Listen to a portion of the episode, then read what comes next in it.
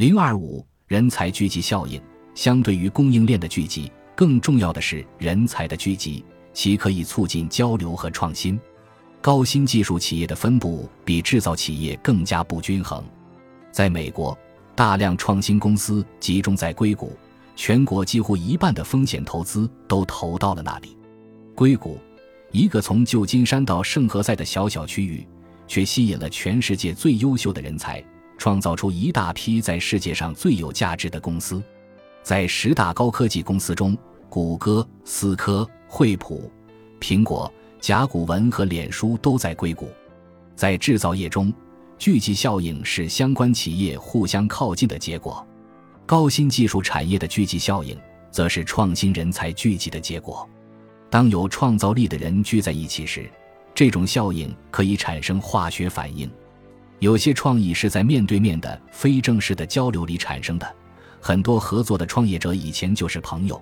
偶然在一次聚会中碰撞出了创意。在硅谷的夜晚，餐馆和咖啡馆里坐满了身穿休闲装的工程师，他们讨论着下一次的技术突破和创业机会。许多高科技公司比肩而立，使得人们很容易在不同的公司之间流动。在硅谷的企业中。员工的流动性非常大。如果一位工程师有新的创意，却不能得到自己公司的资金支持，他就可以带着想法加入其他公司，甚至可以在风险投资的支持下自行创办一家公司。员工的高流动性不仅加强了思想和创新的交流，而且还帮助创业公司快速找到了人才。高流动性也降低了创业失败的成本，因为在这种情况下。人们很容易在创业失败后找到新的工作。至于高流动性的必要条件，则是一个地区能够聚集众多高科技企业。此外，大城市不仅可以使人才与企业更好的匹配，而且可以为更多不同学科背景的人才提供在一起工作的机会。近年来，互联网和软件领域的技术创新往往需要多学科合作，这就进一步增强了大城市的优势。对受过良好教育的年轻夫妻来说，大城市特别具有吸引力。哪怕生活成本高，但是夫妻双方都有可能找到好的工作。聚集效应是典型的网络马太效应。如果一个区域成为一个产业的创新中心，那么这一中心的聚集效应将会趋向于自我强化。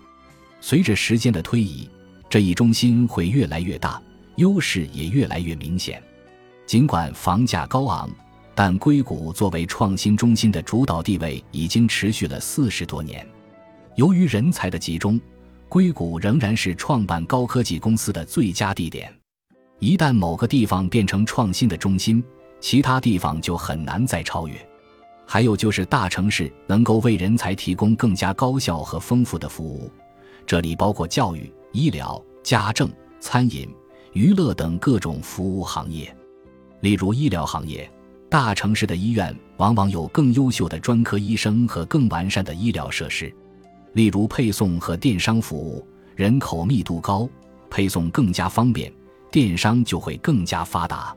例如餐饮服务，大城市可以提供丰富多彩的各地美食；例如文化娱乐行业，大城市有各种演出和展览。总之，一个城市的人口越多，获取服务就更加便捷，服务的品类就更加丰富多彩。随着一个经济体发展到工业化后期，服务行业的占比越来越高，这种服务行业的聚集效应就会凸显出来，这就进一步吸引了各类人才聚集到大城市，形成一个正向的反馈作用。近年来，随着聚集效应的增强，世界各地的大城市变得越来越大，地价越来越高。而很多国家的小城市却在萎缩。